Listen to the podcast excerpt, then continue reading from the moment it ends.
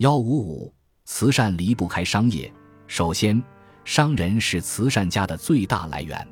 慈善不是无源之水，必须靠金钱支撑。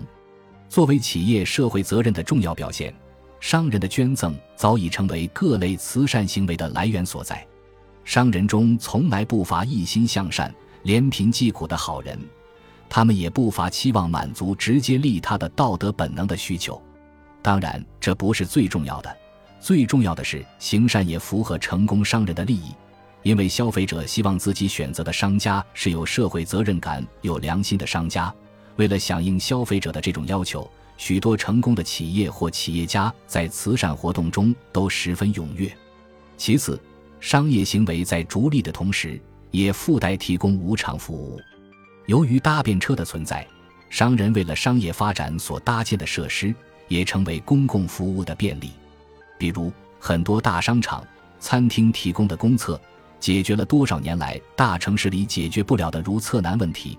再比如二十四小时营业的连锁快餐店，为流浪者免费提供栖身之地；大型商场提供了借伞、防雨等诸多免费服务；遍布各居民楼下的连锁小超市也开始提供各种居民服务。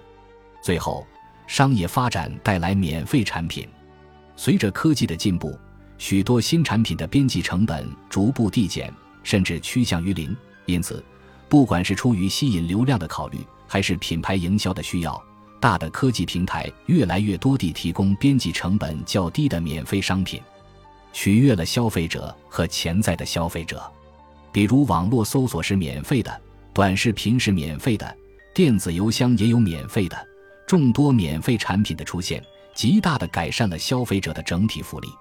总而言之，商业的利是通过提供产品和服务来满足消费者的需求，在这个过程中让自己变得富足，让企业变得壮大，同时满足了社会的需求。